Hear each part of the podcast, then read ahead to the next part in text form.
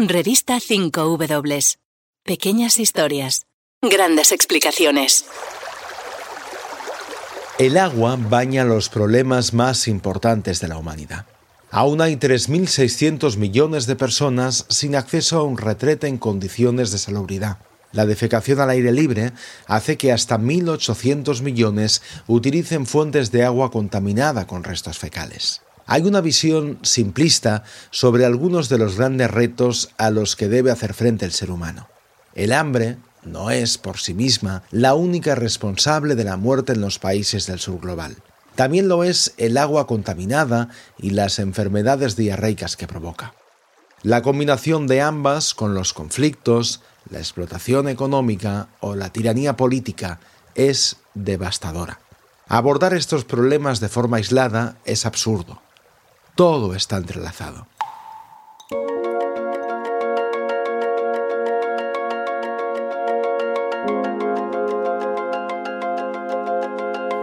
Así empieza el número 8 en papel de 5W dedicado este año al agua. El número más fácil y también el más difícil. Hoy lo queremos desgranar en este podcast, en el que hablaremos de agua, de crónicas y también de periodismo. Somos Nuria Jar y Raúl Flores. Bienvenidos a las crónicas de larga distancia. Agus Morales, director de revista 5W, ¿qué tal? ¿Qué tal, Raúl? Bienvenido a 5W, Raúl. Bienvenido y bienvenida también Ana Suriñán, editora gráfica de la revista. ¿Qué tal, Ana? ¿Cómo estás? Muy bien. Número 8 ya de la revista en papel de 5W, en esta ocasión, en esta edición dedicada al agua. Y la paradoja, Raúl, es que ha sido a la vez el número más difícil y el, más fácil. En principio parecía que, este número se debería apartar de alguno de los temas que más hemos tratado otros años, ¿no? Como las migraciones, los conflictos. Pero en realidad lo que hemos hecho es acercarnos más eh, a esos temas a través del agua en este caso. Un concepto del agua, además, que intentamos que se acerque, que se aleje, perdón, de una visión eh, preciosista del agua.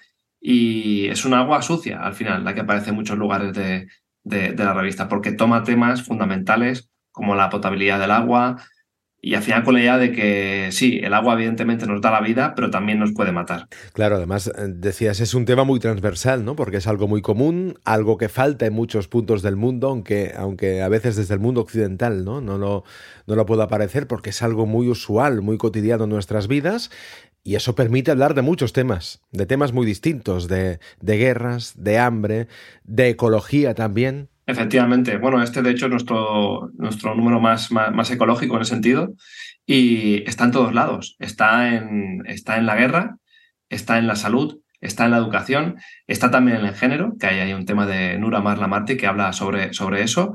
Eh, es absolutamente transversal y al final e intentamos conservar también nuestras raíces humanistas en, este número y creo que, creo que lo hemos conseguido. ¿Cómo se decide un tema de, una revista? Creo que lo vamos tratando un poco año a año, ¿eh? pero en un caso así, ¿cómo se llega a la conclusión de que el número 8 se va a dedicar al agua? Con una gran pelea en directo y en grupos de WhatsApp. Cada año pasa, pasa lo mismo. Hacía tiempo que queríamos hacer un número que, que nos ayudara a mirar al planeta.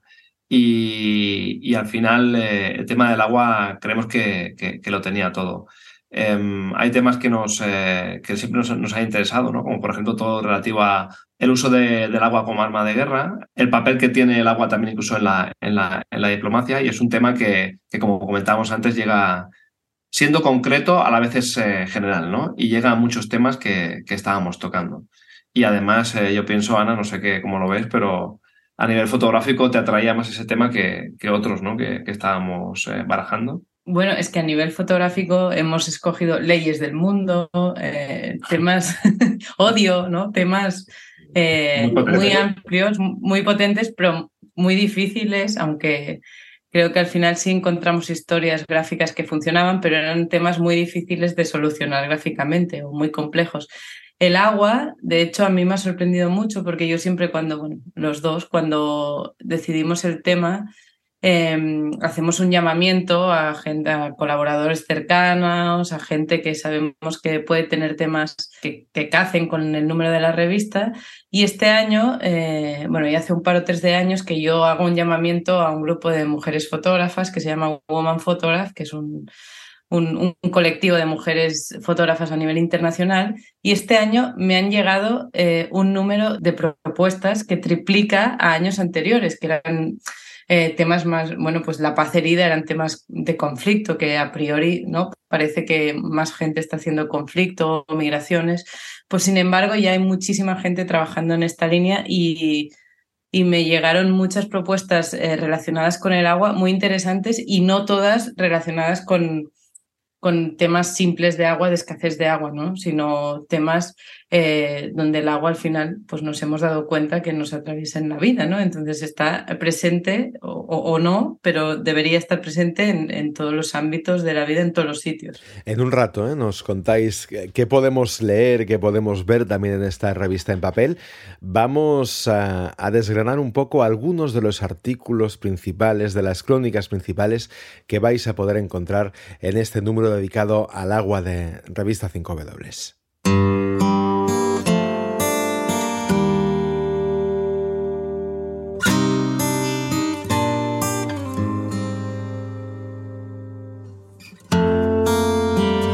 En el nuevo número en papel de revista 5W podemos leer sobre el Nilo, Cuba, Indonesia o Ucrania, también sobre cambio climático, salud, dinero, hambre y sed también sobre guerra, y es que la escasez y el calentamiento global condenan al agua a convertirse en una de las principales causas de guerra.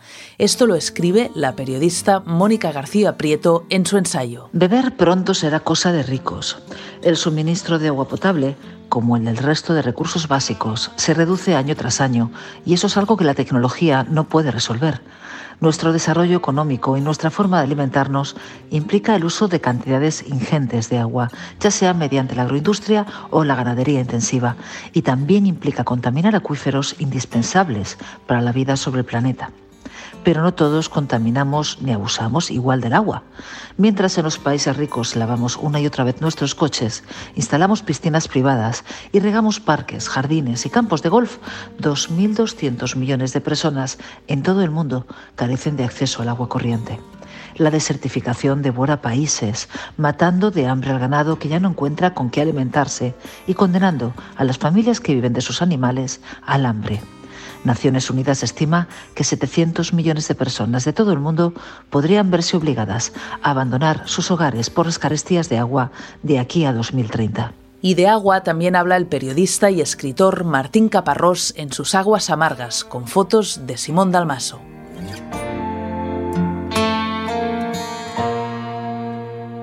Martín, ¿cómo estás? Hola, ¿qué tal? ¿Cómo andas? En este número de revista en papel de 5W firmas la crónica titulada Aguas amargas.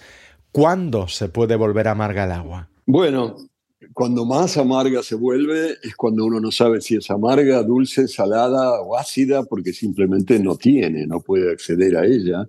Y en realidad esta crónica que hice en Guatemala, en la ciudad de Guatemala, en un suburbio de la ciudad de Guatemala que se llama El Limón, es un relato de justamente lo que pasa en una de estas poblaciones marginales cuando no consiguen tener el agua que necesitan para eh, la vida de todos los días. Claro, allí no pueden dar, por supuesto, algo que, por ejemplo, en, en eh, muchas partes de, sobre todo el mundo occidental, ¿no? Damos por supuesto como algo seguro, que es el agua. En el limón, en Guatemala, eso no ocurre. No, y a mí me impresiona mucho siempre eso, la, cantidad de cosas que damos por supuestas sin pensar que para tanta gente eh, requieren esfuerzos enormes. En todo el mundo hay dos mil millones de personas que no tienen agua corriente, no es poco, es una de, de cada cuatro personas que para hacer aquello que nosotros hacemos con tanta facilidad cuando abrimos un grifo, una canilla, una pluma o una llave, como quiera que se lo llamen cualquiera de las variedades de nuestra, de nuestra lengua, bueno, eso que nosotros hacemos tan fácil abriendo ese grifo, muchísima gente les cuesta un esfuerzo extraordinario. Quiero decir, caminar, no sé, de pronto un kilómetro con una tinaja para ir a buscar agua a un pozo eh, o, a, un río o a donde sea que la haya, o, como en el caso del limón, pelear desde hace años para que simplemente la red de hídrica de una ciudad tan finalmente grande como es Guatemala, eh, llegue con, hasta ellos con la suficiente cantidad de líquido como para que todos lo puedan usar. Claro, estamos en esa zona que es el limón, en, la capital de Guatemala, en Guatemala ciudad. Ah, ¿Cómo es el limón? ¿Qué, qué, encontraste allí? Mira, fue muy interesante porque por supuesto la, entrada fue el tema del agua, pero me pasé varios días eh, pudiendo ir eh, eh, allí a pasar horas y horas y hablando con mucha gente y además del tema del agua, lo que me permitió fue mirar un poco el funcionamiento de uno de estos barrios de aluvión que hay por todas partes en, América Latina o en América, como, como yo lo, lo he llamado alguna vez. Hay que tener en cuenta que en el continente, en los últimos 30 o 40 años, un tercio de la población, un tercio, uno de cada tres personas, se desplazó desde el campo a las ciudades. ¿Por qué? Bueno, se suponía que en las ciudades había más oportunidades, había salud, educación, eventualmente agua, eh, todo ese tipo de cosas que eran muy difíciles de conseguir en el campo, trabajo además, por supuesto. Entonces hubo una enorme migración del campo a las ciudades que por supuesto no entró en el centro elegante de las ciudades, sino que fue estableciendo eh, distintos tipos de cordones suburbanos alrededor de, estas ciudades previamente establecidas. Y entonces así se crearon, se crearon muchísimos barrios como El Limón, que es uno de los, de los barrios de aluvión más grandes en, Guatemala.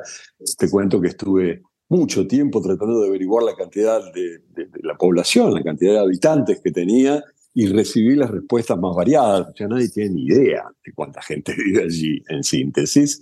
Y como te decía, estar allí, eh, pasar allí varios días con, con, con, esas personas, me permitió entender algunas cosas de cómo funcionan esos lugares, que por supuesto ya había visto en otros, pero que eh, en cada uno tiene sus características particulares, ¿no?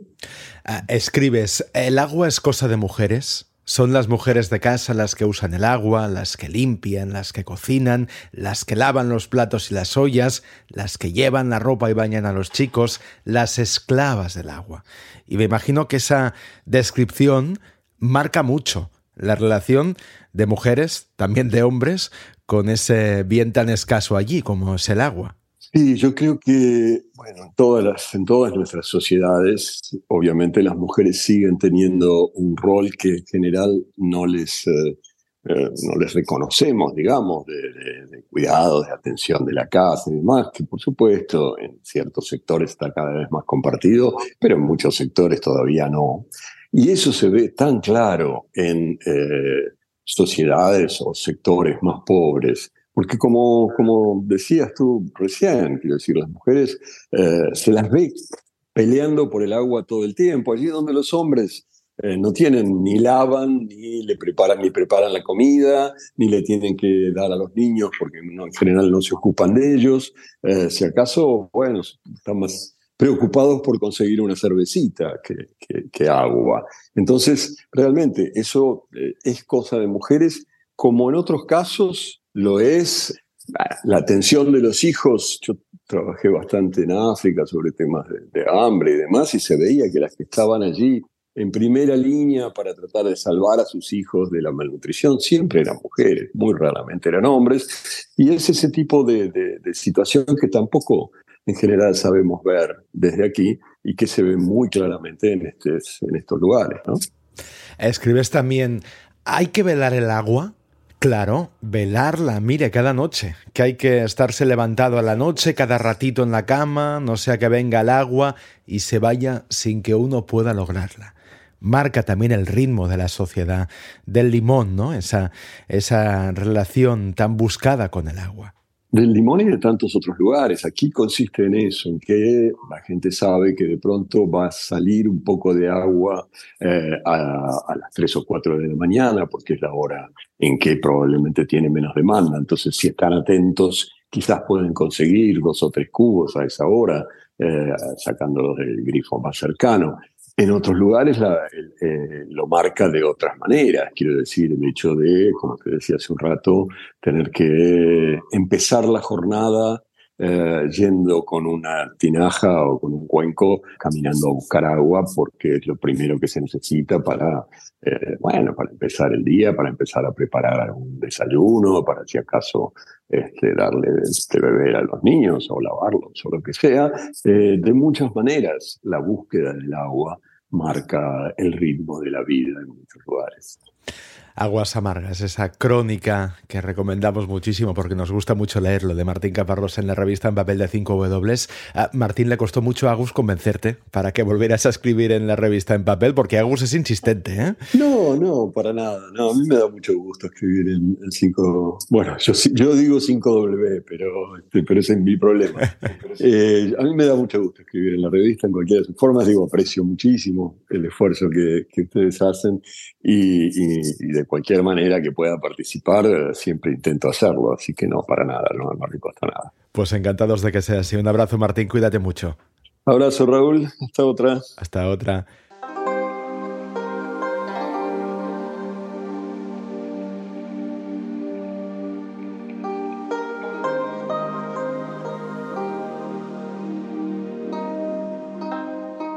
Otro de los temas del nuevo número en papel de revista 5W es la amenaza que supone el agua para los habitantes de la capital de Indonesia. En Yakarta se hunde, la redactora jefa de 5W, Maribel Izcue, explica algunos de los factores que hacen que la segunda ciudad más poblada del mundo esté amenazada por el agua. Uno de estos motivos es la explotación de los acuíferos.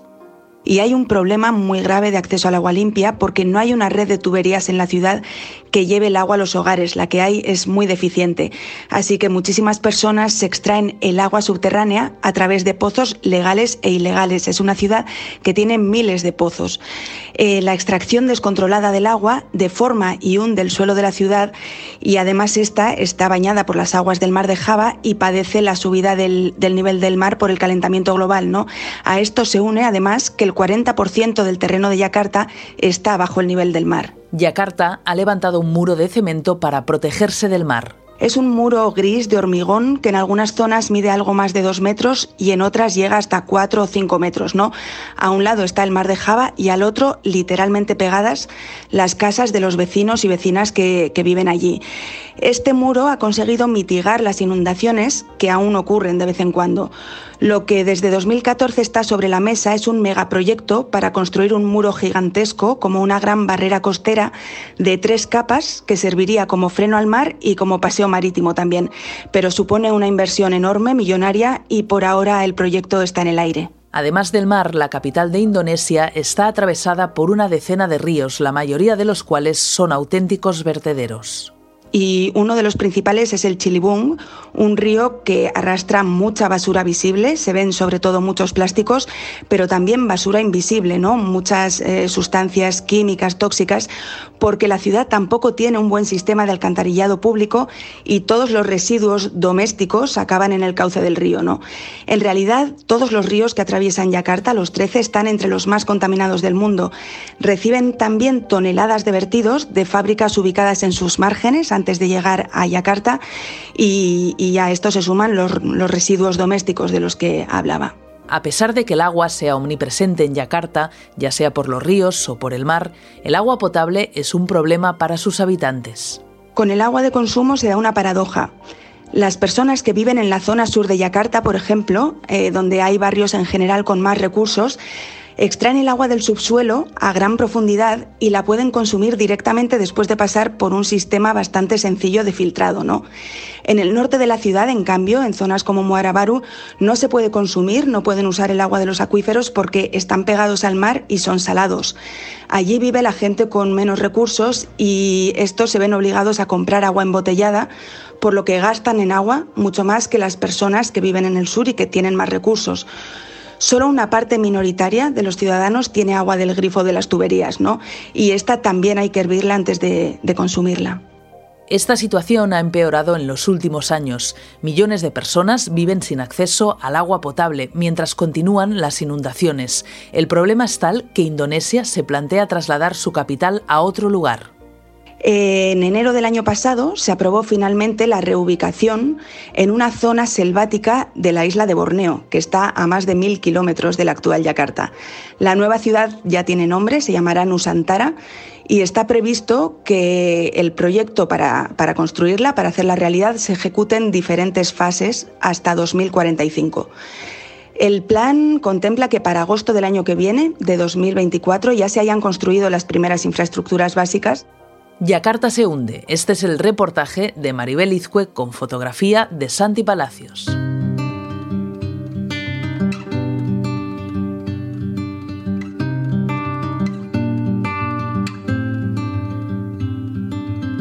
La revista en papel son crónicas, ensayos, poesía y fotografía, como la que nos presenta Santi Donaire en Veneno, su crónica visual para 5W. España es el país de la Unión Europea que más pesticidas consume, alrededor de unos 76.000 toneladas cada año. El uso de estas sustancias en la agricultura industrial aumenta cada año y a pesar de las prohibiciones que realiza la autoridad europea, cada temporada se aumenta la cantidad de litros usados y se conceden permisos supuestamente excepcionales para usar fitosanitarios ya prohibidos contra plagas cada vez más agresivas.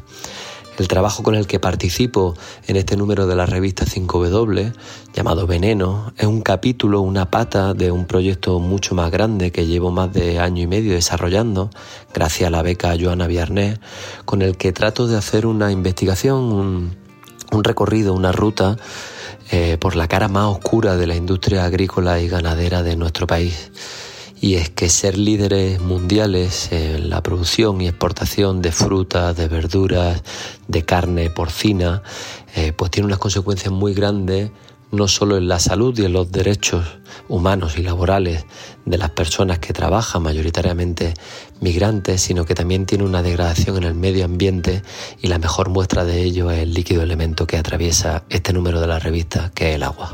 Y claro, Hablando de agua, no podemos pasar por alto uno de los grandes, el Nilo.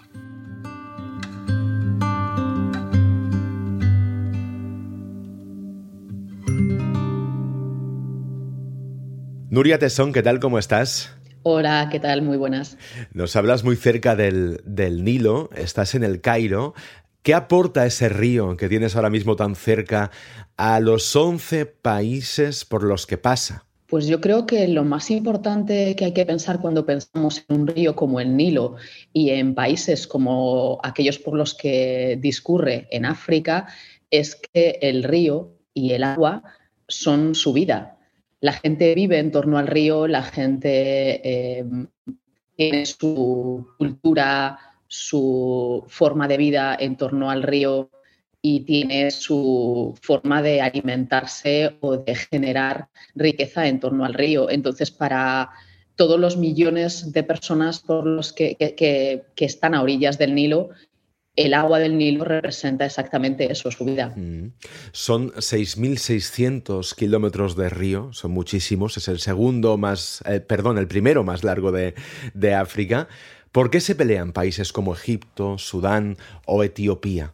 Bueno, como acabo de comentarte, el río es eh, su vida, el agua es su vida.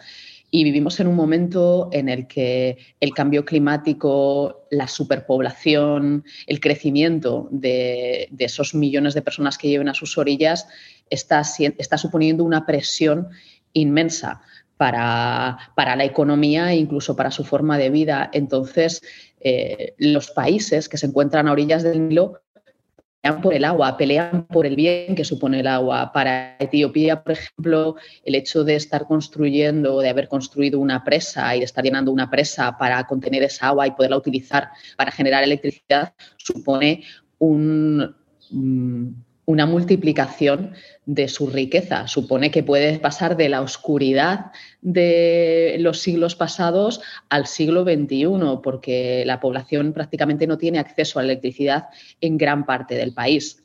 Pero en países como Egipto, por ejemplo, supone que pueda mantener sus zonas cultivables. En Sudán pasa exactamente lo mismo, que pueda mantener y controlar o incrementar ese terreno agrícola que ahora está infrautilizado, infrautilizado supone para ellos eh, una fuente de riqueza y de vida. Entonces, Entonces, el hecho de poder controlar o de poder tener su parte de ese caudal es fundamental para ellos y sobre eso es sobre lo que discuten, pelean o se enfrentan. Claro, eso no es algo nuevo, ¿no? Cuentas muy bien en tu artículo ese impacto de, esa presa en Etiopía y también en, los otros países por los que eh, cruza y que están a orillas del Nilo, pero claro, eso no es algo nuevo, ¿no? El, el río, el Nilo, siempre ha sido un objeto de deseo a lo largo de la historia.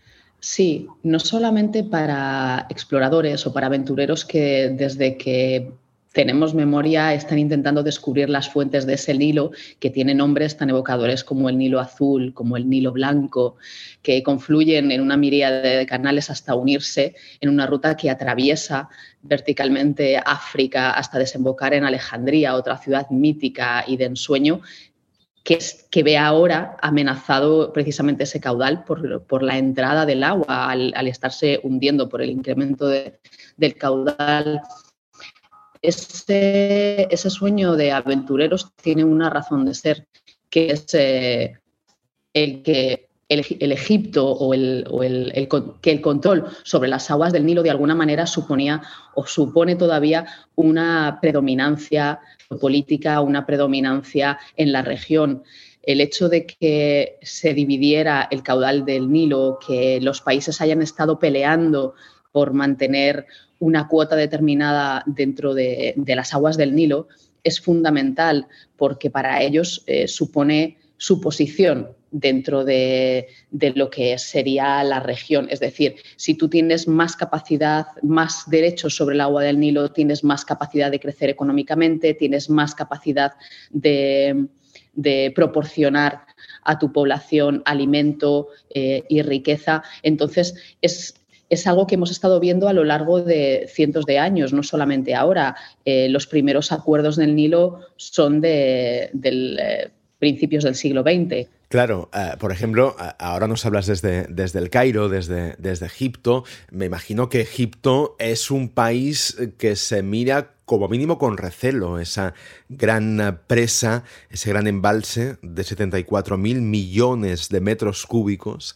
que, está construyendo Etiopía en el inicio del curso del Nilo, ¿no? Es algo que puede impactar, por ejemplo, en países que están en el eh, cauce final del río, ¿no? Como es Egipto. Siempre que miramos al impacto que tiene el río, que tiene el Nilo o lo que está ocurriendo con la presa, debemos mirar a dos cosas.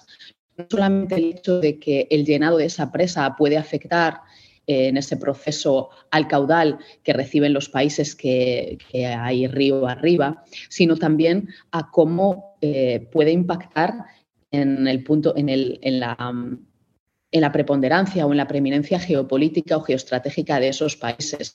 Egipto perder el control de las aguas del Nilo supone y así es como se está vendiendo de alguna manera a la opinión pública, perder su preeminencia en la región. Si Etiopía se convierte, en, gracias a esa presa, en uno de los principales exportadores de energía eléctrica en la región, va a competir de alguna manera con, Egipto. Entonces, no solamente hay una amenaza desde el punto de vista del caudal que puede afectar a las aguas que, se utilizan para la irrigación y para la agricultura. Egipto es un país que vive, es un desierto eh, que vive a orillas de un río. Entonces es muy claro cuando se ven imágenes desde, desde aéreas desde, o desde el espacio que lo que es Egipto es verde solamente a, las orillas del Nilo. Entonces, para ellos sí que se supone una amenaza en ese sentido.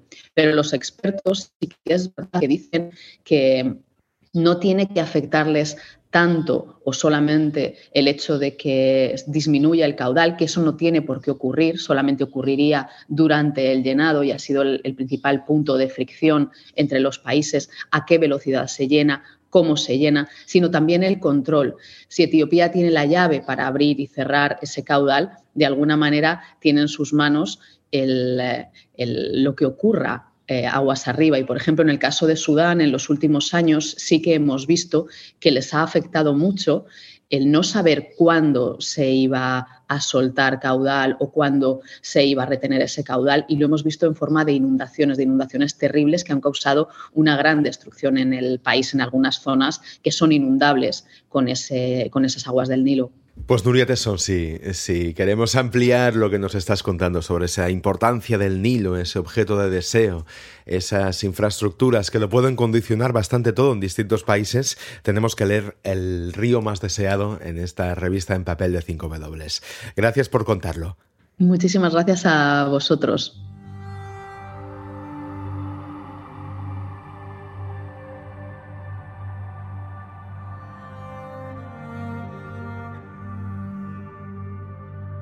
En el número sobre agua también hablamos del Ártico. La crónica se titula Deshielo y Silencio y la escribe el periodista Alberto Arce. Vivimos en familia en Alaska un año completo entre 2018 y 2019. Yo era profesor de periodismo en la Universidad de Alaska y mi mujer era profesora de francés y español. Fue una experiencia maravillosa, se nos hizo corto, realmente. Alberto Arce nos habla de deshielo, de cansancio y de cinismo, y su crónica empieza hablando de 1917.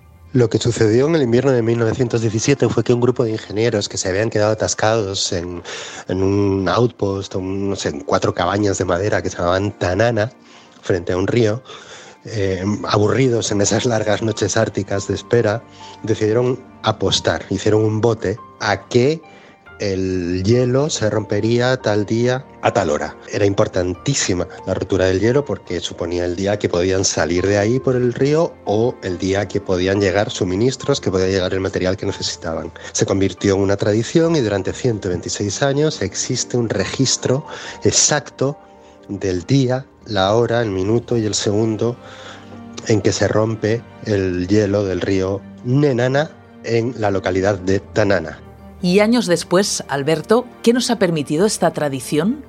Eso permite evaluar que hace 126 años eso sucedía de media tres semanas más tarde de lo que sucede ahora. Podemos visualizar con total claridad el impacto que está teniendo el cambio climático en las zonas árticas del planeta, que es donde sucede antes en el tiempo, con mayor fuerza y en su crónica, Alberto nos habla mucho de cambio climático, sobre todo de cómo vivió allí esa emergencia climática y de cómo la vive la generación más joven que tenemos.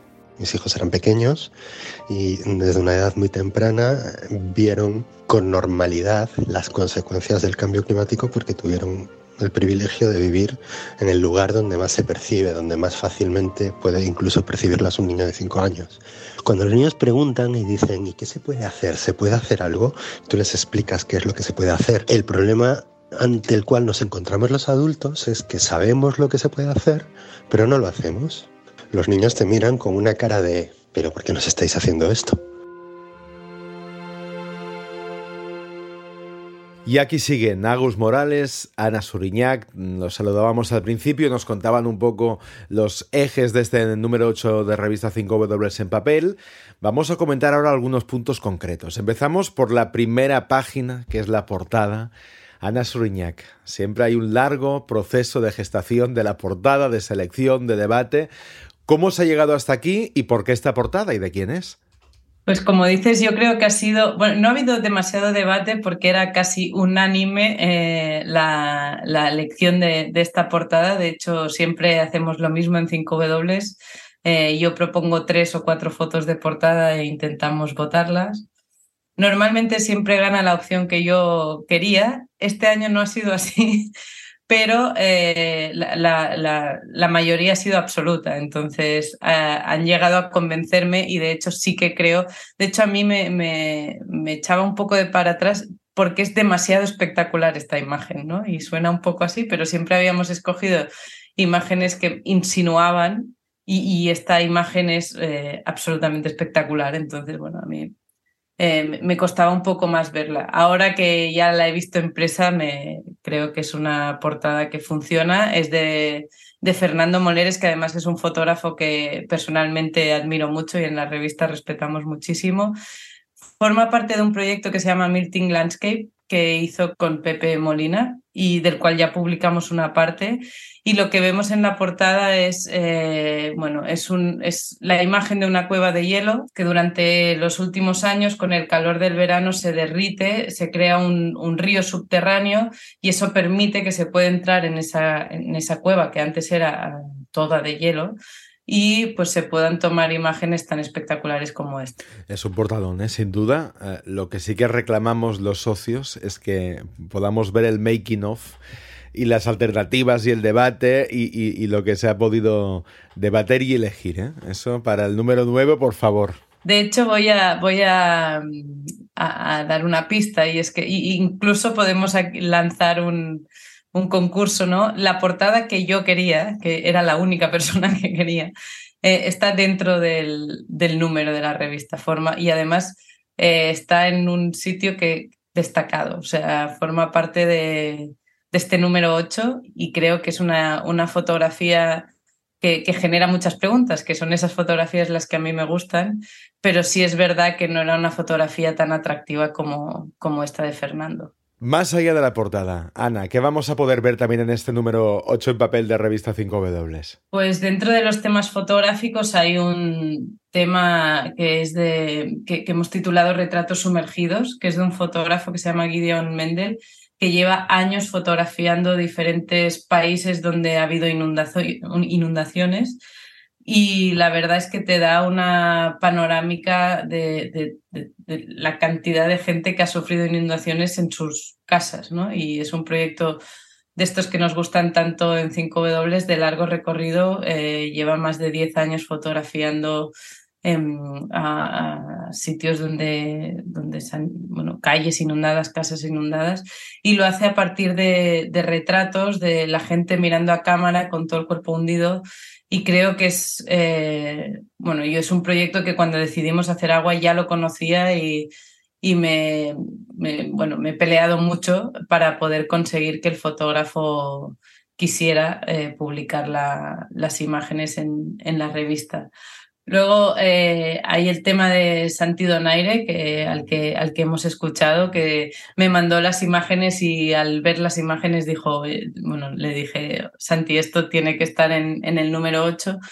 Y luego hay un tema que a mí me llegó mucho, que es de una fotógrafa, una fotógrafa iraní que se llama Solmaz Daryani, que es un tema que a mí me ha llegado mucho, que habla en, en primera persona de cómo afecta la sequía en Urumía, en, Irán, ¿no? En, el lago Urumía, a ella y a toda su familia. ¿no? Su familia tenía negocios turísticos en el lago y la desaparición de ese lago ha hecho que, bueno, que su familia se, se empobrezca y no solo eso, sino que toda la zona eh, se empobrezca. ¿no? De hecho, hay, hay una de las imágenes que son las, las manos de su, de su abuela, donde Solmaz, la fotógrafa, me contaba, ¿no? Es que esta imagen es muy simbólica de este proyecto porque mi abuela nunca hubiera pensado eh, poder tocar el fondo de este lago, ¿no? Y antes de morir lo ha podido tocar.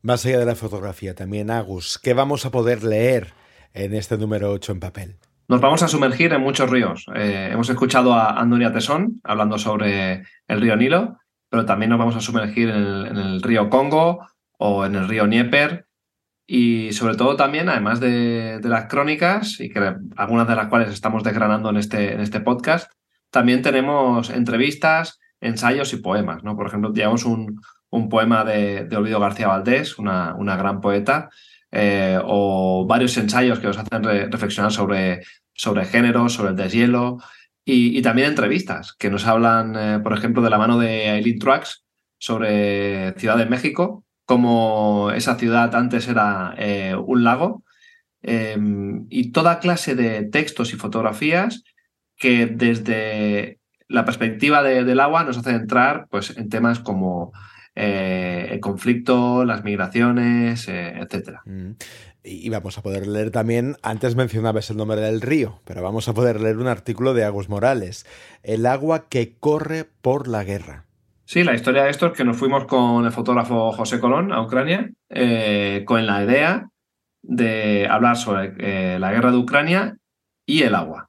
Complicado, porque aunque era un ángulo original, pues no necesariamente vas a encontrar la forma de hacerlo, ¿no? Sin embargo, pues, cuando estamos allí sucedió algo que, que nos hizo cambiar todo, todo el enfoque y fue que hubo un ataque ruso contra una presa en, en y, y fuimos allí, estuvimos reporteando varios días lo cual demuestra cómo, cómo el agua es usada como, como arma de guerra. ¿no?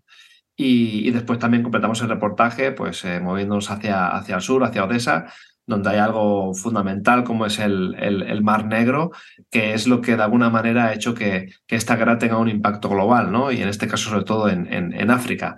El hecho de que por el bloqueo del, del Mar Negro prácticamente no llegara grano a, a África.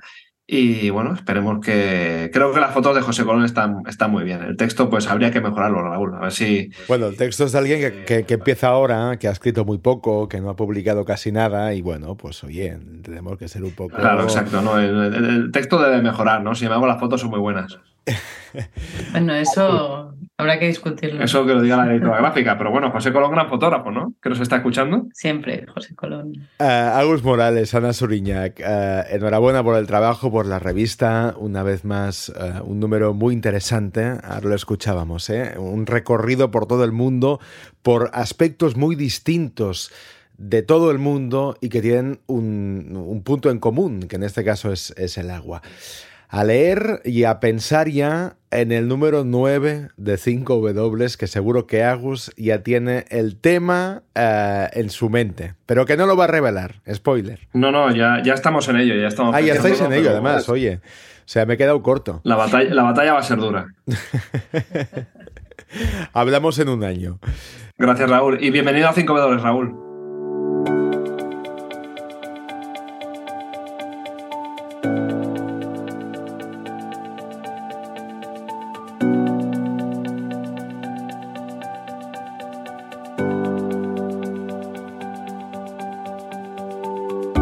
Hoy hemos dedicado las 5 W a hablar de agua, de ríos y de océanos, de emergencia climática, pero también de vida, de hambre, de riqueza y de pobreza. Porque el agua lo es todo. Es tan básica que en algunos puntos del mundo casi nos olvidamos que la tenemos, mientras que muchos otros luchan para tenerla. El agua centra el número 8 de la revista en papel de 5 W. Crónicas, crónicas visuales, poesía, para hablar de un tema que lo es todo. Hoy hemos querido presentar lo que vais a poder leer en este nuevo número. El mes que viene volvemos, como siempre, con más W. Gracias por escucharnos. ¿Se puede contar el mundo con las 5 W? En el mundo pasan cosas increíbles. Ayúdanos a contarlas. Hazte socio de revista 5 W.